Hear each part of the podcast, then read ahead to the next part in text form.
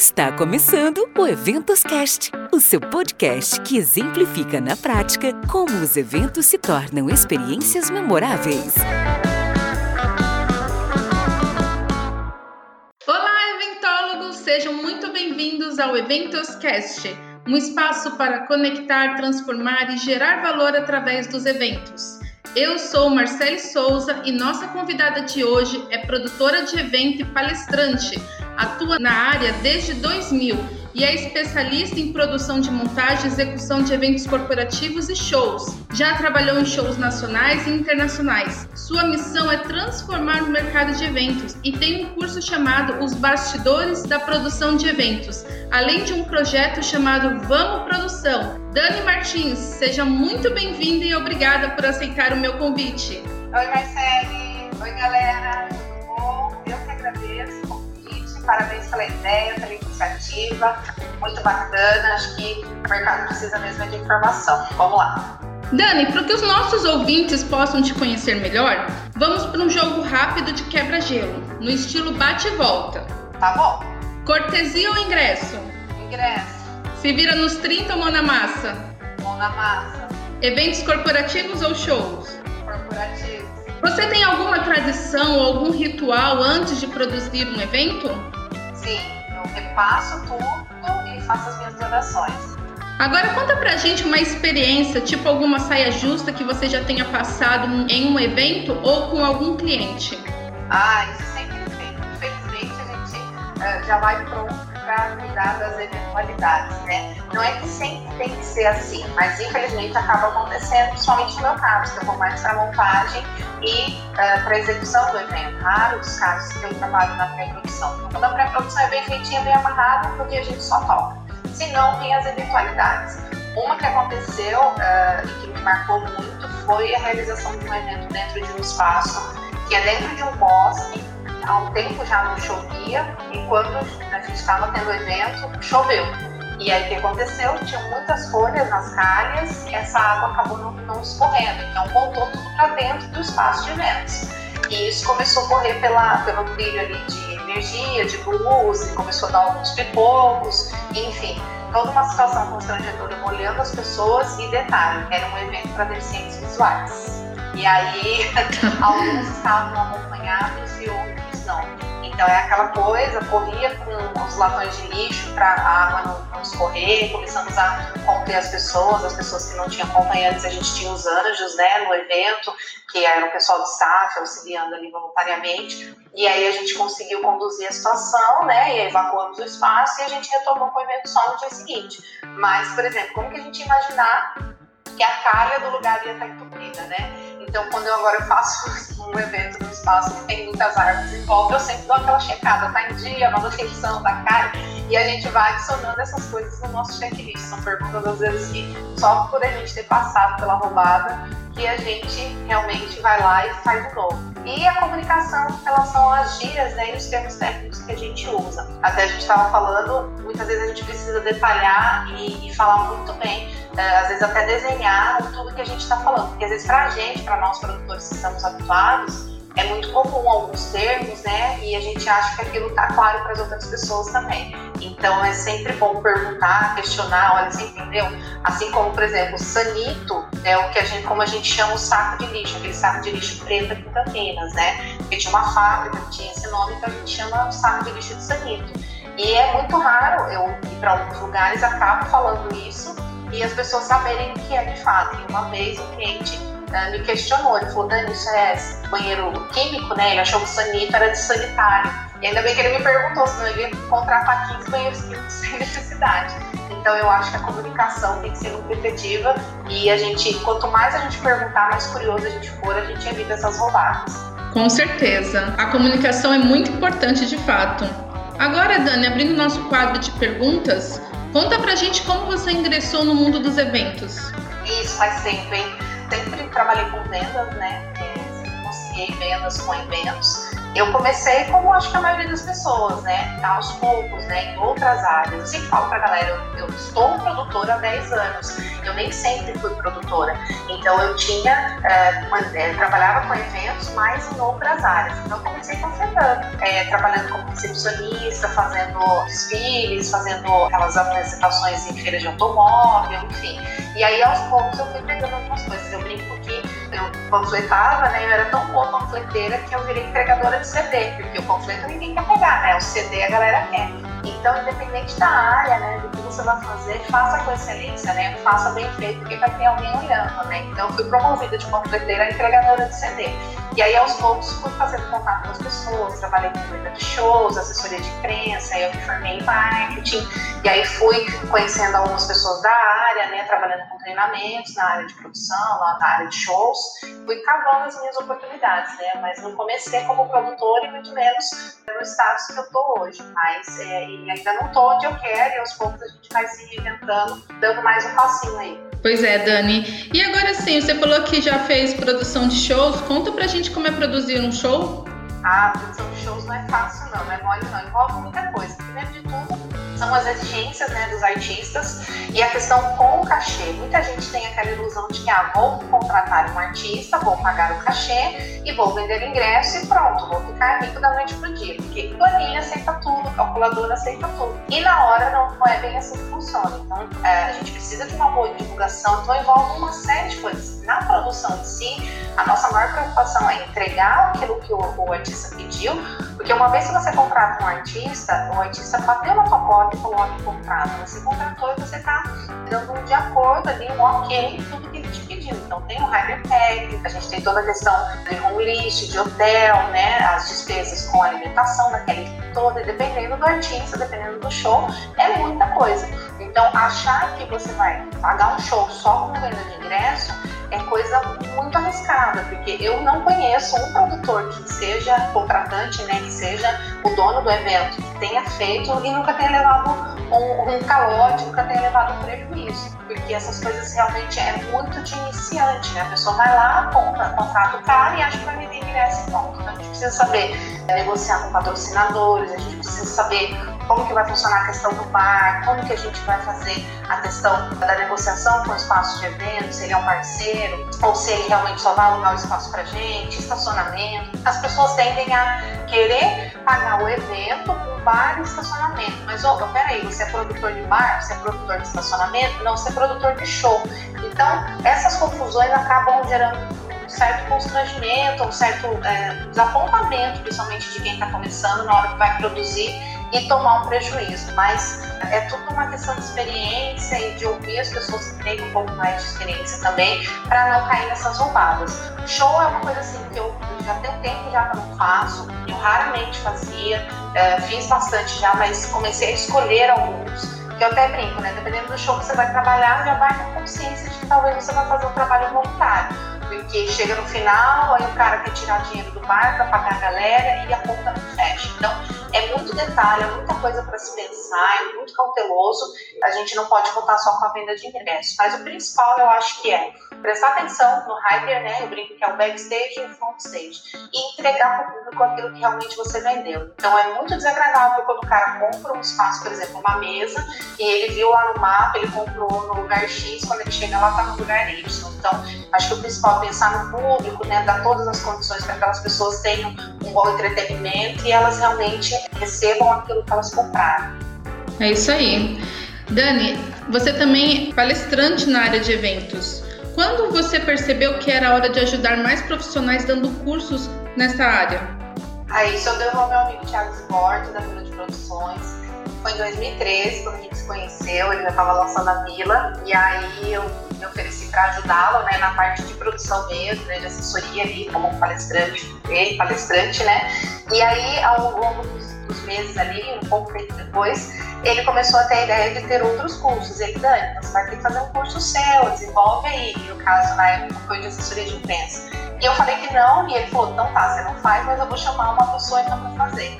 E aí eu meio ciumada, eu falei, não, deixa que eu faço. Aí eu peguei e comecei a fazer, então ele me colocou na frente, até brinco em algumas palestras que se a pessoa gostar, agradece ele, se não gostar, reclama com ele também. Uhum. Mas foi assim que surgiu essa necessidade, mesmo trocando com, com o pessoal ali, fazendo aos poucos, e a coisa foi crescendo, né? Ao longo dos anos, daí são sete anos já, hoje com o curso online, já rodei diversos estados, né? Já passaram mais de 3 mil alunos aí pelos cursos e palestras que eu ministrei nesses anos. Não quero parar tão cedo, é uma coisa que me dá muito prazer trocar conhecimento, ensinar as pessoas. Eu brinco que é tia Dani, é tia, não é mãe. A tia vai lá tal e dá a chave, mas não fica atrás para a pessoa abrir. Então, é tia Dani, que eu gosto de, de dar a isca, né? Mas você que pesca depois. Com certeza. E aí, falando nesse assunto, você já rodou o Brasil todo com seu curso? Conta pra gente qual foi a dúvida mais cabeluda que você já recebeu de um aluno. Cabeluda ou engraçada? Pode ser engraçada também. Olha, uma vez perguntaram um curso de produção colocaria ele no mercado. Então, aí eu dei muita risada, mas expliquei certinho para a pessoa como que funcionaria. Já aconteceu também de um aluno meu colocar um chinelo rider no camarim. Na verdade, ele fez isso antes de ser meu aluno, tá? De achar que eu, que eu me expliquei. Ele colocou um par de chinelos rider no camarim do artista e ele uh, achando que rider técnico, rider né, era um par de chinelos. Então, uh, às vezes acontece essas coisas, né? E justamente aquilo que eu falei no início, né? A questão da comunicação. Então, às vezes algumas coisas ficam subentendidas, a pessoa tem vergonha de perguntar e ela prefere passar vergonha errando do que passar vergonha perguntando. Coisa que eu sempre falo, gente, tem dúvida, pergunta, não tenha vergonha de perguntar. Até hoje tem muita coisa que eu não sei, até hoje tem muita coisa que eu aprendo. E é assim que a gente aprende, errando. E eu gosto muito de ensinar e de compartilhar conhecimento, porque a gente sabe que quem ensina aprende duas vezes, né? Eu costumo dizer, depois de um curso, depois de uma palestra, o meu próximo evento sai redondo, eu repasso tudo, eu vejo detalhes, eu aprendo com os alunos e isso é muito prazeroso. Estou sentindo falta demais das, dos cursos presenciais aí, mas já já está junto de novo. Com certeza. Então, os seus cursos, ele também é voltado para os profissionais que já estão na área. Quais dicas você dá para esse profissional que já está na área e quer se destacar ou se desenvolver mais ainda? É, eu acho que o fundamental para quem já está na área e consumir cursos, assim como eu consumo até hoje, no ano passado eu fiz diversos cursos, investi uma grana pesada indo presencialmente para outros estados fazer alguns cursos. Acho que a troca válida, né? Ver que aquilo que a pessoa está fazendo foi um caminho mais curto. Então, por exemplo, eu errei e eu aprendi um outro caminho para não errar novamente. Então, aprender com os erros das outras pessoas, aprender uma maneira diferente, ainda mais quando a gente fala do Brasil todo, né? Então, às vezes aqui em Campinas eu produzo de uma forma, mas tem uma pessoa lá em Manaus que ela tem uma maneira diferente devido ao público dela e que eu vou aprender muito com ela. Assim como se eu for produzir lá em Manaus, não adianta querer chegar lá acelerando todo mundo, a mesma coisa lá em Salvador, com o pique o acelero que a gente tem aqui em São Paulo. E a mesma coisa um profissional de lá que está acostumado com aquela coisa mais devagar, mais picada, ela vem para cá querer produzir da mesma forma. Então eu acho que aprender com pessoas de outros estados, aprender a lidar com o dinamismo de cada um, isso é fundamental. Quem está na área precisa aprender isso, precisa estar se reciclando o tempo todo, estudando o tempo todo, fora o networking, independente de ser presencial online, você vai ter contato e acesso a outras pessoas, né? Então, os grupos de produção que são muito bacanas, que são realmente sérios e que envolvem as pessoas e que demandam essa troca, né? Que compartilham nesse network são fundamentais. A gente nunca sabe tudo. O dia que você fala que você aprendeu tudo, então pode morrer, porque a vida é um constante constante aprendizado. A gente precisa estar sempre aprendendo. Então, quem está na área, principalmente acho que quem está na área precisa se reciclar. Porque de repente chega uma pessoa nova que vem com tudo, todo o conteúdo necessário ali, com novidades, com coisas que você já ficou para trás. Então, acho que conhecimento é tudo, a gente precisa estar sempre se reciclando sim. Pegando esse gancho, e para quem quer entrar na área, qual dica você dá? Ah, primeiro de tudo, é entender que fazer evento não é fazer festinha já começa por aí. Tem muita gente que tem essa ilusão, algumas pessoas são fãs de artista e falam, ah, eu vou trabalhar perto do meu artista favorito, ah, eu vou viajar bastante, eu vou conhecer um monte de lugares. Você conhece o hotel, o aeroporto. Isso quando dá tempo de ir pro hotel, se você já não vai direto pro lugar do evento precisa ter essa consciência de que fazer evento não é brincadeira, a gente trabalha para o divertimento dos outros, é uma coisa muito séria. Só ter essa consciência já ajuda bastante. E trabalhar um ritmo uh, acelerado, ser um profissional multifuncional que consegue entregar várias coisas, que consegue realmente fazer com que aquilo que foi contratado seja é, executado e a gente possa entregar o melhor para o cliente. E conhecimento nunca é demais, então teoria aliada à prática vai ajudar bastante. A partir do momento que você conseguir aprender um pouco de teoria, a hora que você for colocar em prática, isso é muito válido, isso é bem relevante na nossa carreira. A gente vê que alguns anos atrás não tinha as faculdades, né, esses cursos livres, como o meu, por exemplo. Então, a gente vê que cada vez mais a nossa área está se profissionalizando. Então, o profissional, por mais tempo de estrada que ele tenha, ou nem tempo de estrada, quanto mais conhecimento ele tiver, mais apto a resolver os problemas, mais apto a trazer novidades e ser criativo no evento ele vai ser. Dani, você é especialista em produção de eventos, certo? Eu queria que você falasse um pouco como que é fazer a produção remota diante do nosso novo cenário que, os, que o mundo dos eventos estão vivendo. foi um desafio encarar isso. Uh está vivendo, mas assim, a gente só passou a fazer isso porque a gente teve só isso como alternativa. Porque sair era perigoso, estar junto com as pessoas é perigoso. Só que eu aprendi que a gente pode fazer muita coisa aqui através do computador, através do celular, e a gente ganha com isso uma otimização de tempo. Então, assim, uma reunião que poderia ter sido um e-mail, em que, tipo, eu levei tempo para me deslocar, gastei dinheiro com isso, fiquei, de repente, tomando um chá de cadeira esperando a atenção da pessoa. E a gente, aqui, numa call, a gente consegue trocar as informações e executar aquilo. Então, para eventos, isso foi muito proveitoso. A gente já tinha todas essas ferramentas. O que não tinha era o hábito de se usar, né? A gente é muito caloroso, o brasileiro é muito caloroso, a gente gosta de olhar no olho, por mais que a gente tenha as videoconferências, mas a gente gosta de um aperto de mão, a gente gosta de estar ali junto com as pessoas, tocar aquele cafezinho junto, né?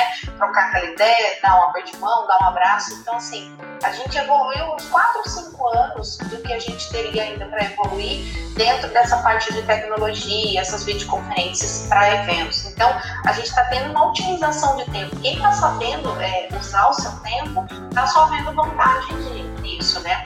Eu sou uma dessas pessoas muito calorosas de estar com a pessoa, de abraçar, de pegar na mão, de estar junto ali, de levar um brinde, sabe, de trocar um cartão. Para mim foi uma adaptação difícil, porém eh, eu comecei a olhar para as coisas positivas que isso me trouxe. E está rendendo bastante, porque eu matei a reunião ali, acabou a reunião, eu já estou no computador, eu já solto uma planilha, eu já estou fazendo as minhas anotações. Antes de uma reunião presencial, para fazer um briefing, para trabalhar uma pré-produção, para decidir, a gente tinha que, depois que saísse do local, de repente eu já ia para uma outra reunião, ou então pegar o trânsito, saía de São Paulo, ia para Campinas e tal, e às vezes algumas informações se perdiam. E isso eu estou levando de positivo para mim. E com relação às produções, por exemplo, visita técnica e tal, a gente tem que contar muito com as pessoas que estão no local. Então fica até uma dica, né, é, de visita técnica hoje por celular, por videoconferência. Eu sempre peço para uma pessoa que eu conheço ir até o local, se realmente for necessário. Porque o, o cara do espaço, comercial, o dono do espaço, ele vai querer te vender. Então, assim, ele não vai te detalhar como um produtor detalharia, ele vai detalhar como dono do espaço, como vendedor do espaço. Então fica essa dica de de repente você contar com alguém local que tem esse olhar de produção para fazer essa visita e fazer esse vídeo e tal, enfim, se você não puder ir presencialmente. E a gente vai se adaptando, a gente vai colocando, mas para mim foi uma questão de otimização de tempo mesmo. É isso aí, Dani. Foi muito bom esse nosso bate-papo. Estamos indo para os momentos finais do nosso episódio, mas antes queremos que você fale um pouco mais do seu curso chamado Os Bastidores da Produção de Eventos. O que os nossos ouvintes podem esperar como diferencial dos cursos que já tem no mercado? Ah, eu costumo dizer que esse curso, ele vai ser, ele é um curso não é atemporal, é um curso que eu trato, eu falo especificamente de evento corporativo, de show, de social, eu falo sobre as fases. Então, as fases são iguais para todo tipo de evento, para todo tamanho de evento. Quando a gente fala das fases, eu estou falando de pré-produção, falando de execução, de montagem, desmontagem e pós-evento. Então, são cinco passos fundamentais para todo tipo de evento, inclusive para os eventos online, para as lives. Então, vai ser uma coisa que não vai ficar temporal, não vai se perder no tempo. Dentro hoje do curso que está online, né, está na Hotmart, tenho uh, encontros mensais com todos os alunos para realmente atualizá-los do que tudo está acontecendo. Uh, eu já estou indo para estúdio para gravar novas aulas, né, porque lá eu estava falando do mercado, enfim, uma realidade que já passou. Isso foi gravado em janeiro e agora a gente já está em junho, então a gente passou por muitas coisas. Então eu já estou preparando conteúdo para falar sobre os protocolos de retomada, o novo, o novo normal, enfim, sobre os eventos online, sobre produção de lives, essa produção remota. Já fiz algumas lives falando disso, mas é uma coisa que eu quero gravar e deixar exclusivo lá no curso. Então, eu costumo dizer que esses encontros mensais são como se fosse uma mentoria, né? É, é alguém para você consultar na hora da dúvida. Não adianta nada a pessoa ter lá. O bacana do conteúdo que o conteúdo é gravado, são 7 horas de duração, são 40 aulas, e lá tem toda uma interação comigo, tem chat, enfim uh, os questionários, tem o acesso e nesse, nesse, nesse encontro mensal, além, uh, em alguns casos eu levo algum convidado, mas é bacana também essa troca de experiências e as dúvidas. E se a pessoa, na hora que ela for pôr em prática tudo aquilo que ela está falando, vendo ali, né, de teoria, ela tem a quem recorrer, né, ela tem a quem consultar, diferente do presencial. E quando a gente puder ter o presencial, não tem como, os masterclasses estão inclusos ali. Então, acho que isso é bacana. E para quem estiver ouvindo, eu vou depois a Mar passa um link para vocês de desconto. Eu disponibilizo para ela um desconto bacana aí para quem estiver interessado e quiser uh, se inscrever e participar da próxima turma. Com certeza, tia Dani. A gente já ia pedir isso, mas como você já adiantou, nossos ouvintes vão querer com certeza um desconto, porque vale a pena mesmo fazer o curso e ter essa sua mentoria, ter esse acompanhamento seu aí que vai fazer toda a diferença. E para quem não sabe, eu também já fui uma das alunas da Dani, né? Quem eu tenho... sobrinha. com certeza, com quem eu tenho muito carinho e que me ajudou e me ajuda ainda na minha trajetória. Então, vale a pena fazer o curso da Dani sim. Agora, para finalizar, quem você recomenda, Dani, para estar aqui dividindo sua história de vida e inspirar cada vez mais nossos ouvintes? A Sávio Maia, produção XYZ no Instagram, meu querido amigo produtor do Chão de Avião, maravilhoso, um cara especialíssimo, brinco que ele é o ogro mais fofo do mundo. e assim, fala muito sobre o nosso mercado, o nosso trabalho, só que ele fala muito do ser humano, ele não fala só do produtor profissional, PJ, ele fala muito da pessoa física também. Então eu acho que principalmente nesse momento é um cara que vocês devem seguir, Produção XYZ, que é o Instagram dele, Sábio Maia, produtor do chão de avião, queridaço e que é exemplo e inspira muita gente. Agora conta pra gente como as pessoas te acham nas redes sociais.